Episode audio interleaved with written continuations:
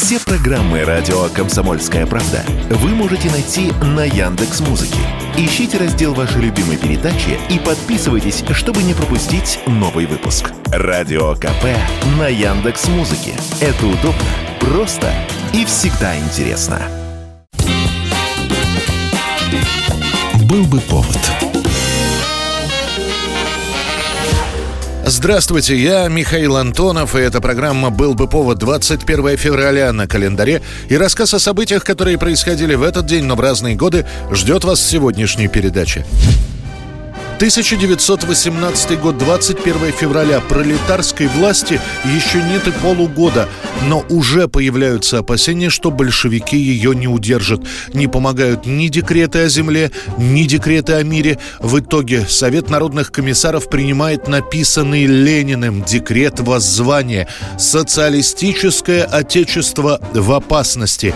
Декрет публикуется во всех выходящих газетах уже на следующий день. Положение на фронтах знаете? Да вроде как знаю. Но? Ну? Значит, должны понимать, что ваши почет и уважение ненадолго. Это как сказать. Знаете, господин комендант, мы можем обойтись и без вас. Только вы смотрите, не прогадайте. В документе сообщается, что немцы на мир с новой властью не идут, более того, собираются наступать на Петроград и Москву. Таким образом, полученная пролетарская власть находится под угрозой, а значит, до того момента, как поднимется и победит пролетариат Германии, священным долгом рабочих и крестьян России является беззаветная защита Республики Советов против полчищ буржуазно-империалистической Германии. Власть как бы дает понять, с декретом о мире придется подождать. В документе хоть и упоминаются немцы, это лишь одна из проблем и далеко не главная. После переворота в Петрограде в разных регионах России начинают формироваться добровольческие белогвардейские отряды, а они куда большая головная боль, чем немецкое контрнаступление. Керенский идет на нас с оружием, Так. а Каледин на Дону поднимает казаков. Эх, черт. Что же это, если они первые кинутся на народ, а? Опять война? Солдат ведь устал. Это за что и как воевать? Сейчас за Дарданелла воевать никто не нет, будет. за Дарданеллы воевать мы не будем. Не будем. будем, нет. Но если царские генералы захотят посадить помещиков и капиталистов, то вы как думаете? Вы сами как думаете? Тогда пойдем воевать. Воевать надо сегодня, сейчас. Тогда пойдем воевать сейчас. Нет, уважаемый, вы что, мне, может, не верите? Я вам от чистого сердца говорю.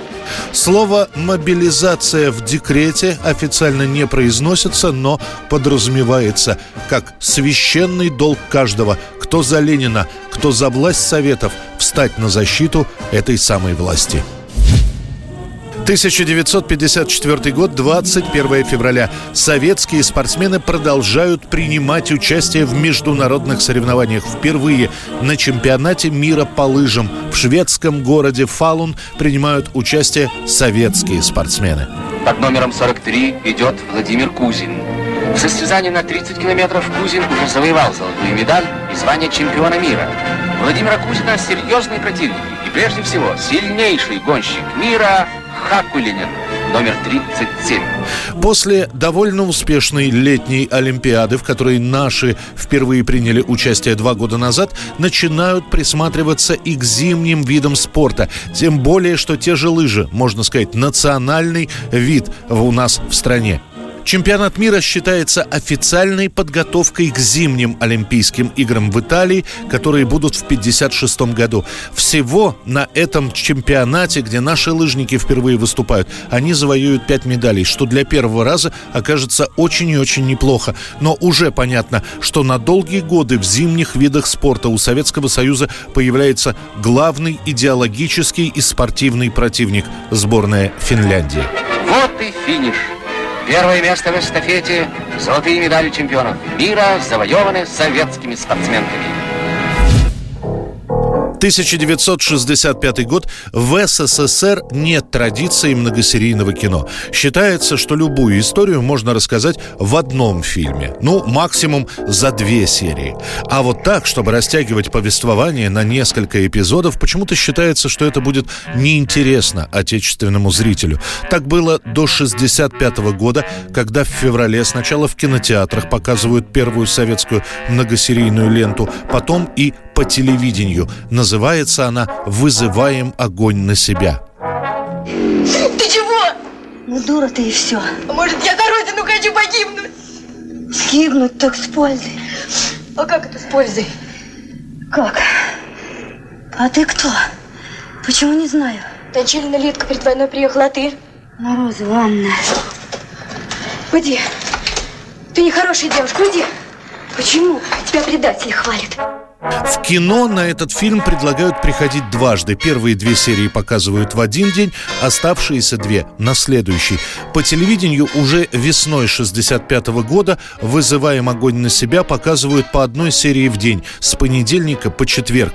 Картину про партизан-подпольщиков снимает 43-летний Сергей Колосов, который на главную роль приглашает свою супругу Людмилу Касаткину.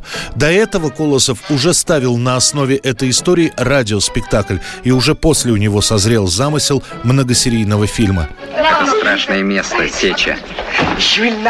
Я хочу в Париж. Хочу жить.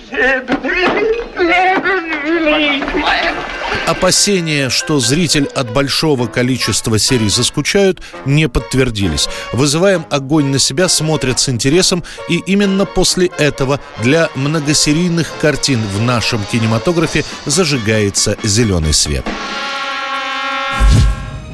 1972 год, 21 февраля. Эта новость преподносится как международная сенсация. США начал сближение с коммунистическим Китаем. Впервые в истории президент Соединенных Штатов Ричард Никсон прибывает с визитом в Китайскую Народную Республику.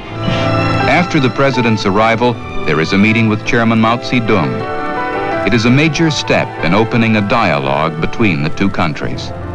У Китая в этот момент напряженные отношения с Советским Союзом, и именно КНР считает себя главной преемницей идей Ленина. Этим разногласием между двумя странами попробуют воспользоваться американцы, которые решают прощупать почву, а не захочет ли Китай найти себе нового друга. Ближе к концу поездки Никсона правительствами двух стран будет выпущено шанхайское коммюнике, в котором каждый выразит свою позицию по тайваньскому вопросу. По сути, решение решение этого вопроса и будет главной целью визита Никсона, но он этой цели не добьется. Народная республика Китай подтверждает, что Тайвань является частью Китая и что выступает против любых попыток создания двух Китаев, одного Китая и одного Тайваня или независимого Тайваня. США в очередной раз будут требовать решить этот вопрос за столом переговоров, а не силой. Ну, а самое главное, Никсону дадут понять, что до тех пор, пока США будут поддерживать Тайвань, ни о каких дружеских отношениях не может быть и речи. President Nixon and Premier Joe meet four times for a total of more than eight hours. We cannot close the gulf between us, the president tells Joe, but we can try to bridge it and continue to talk across it. В итоге Ричард Никсон вернется несолоно хлебавший. При этом все будут удивляться, как президенту США удастся съездить к коммунистам и при этом не быть заподозренным в симпатиях к ним. Эта поездка будет столь удивительной, что через несколько десятилетий появится даже опера под названием «Никсон в Китае». 1970 год, 21 февраля. Для того, чтобы стать успешным, не нужна группа с кучей музыкантов. Иногда достаточно всего двух человек.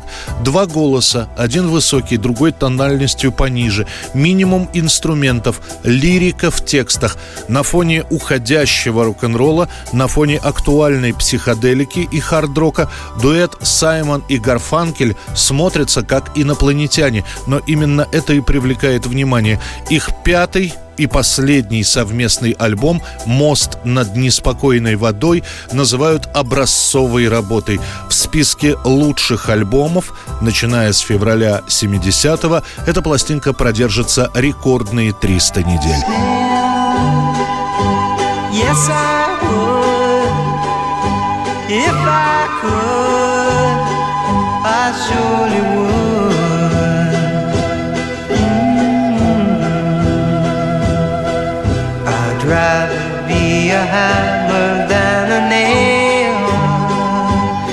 myself.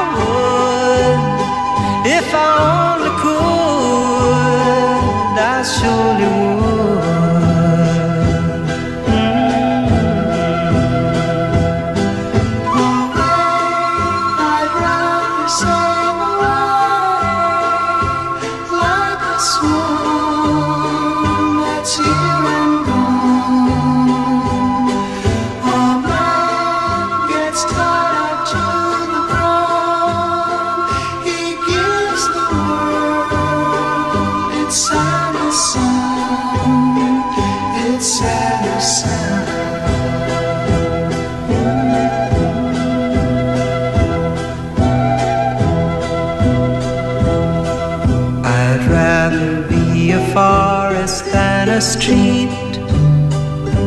Yes, I would.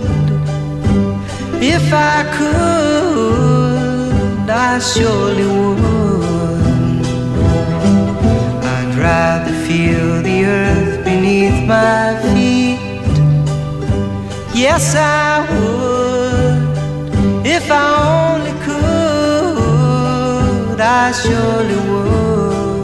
Это была программа «Был бы повод» и рассказ о событиях, которые происходили в этот день, 21 февраля. Очередной выпуск завтра. В студии был Михаил Антонов. До встречи.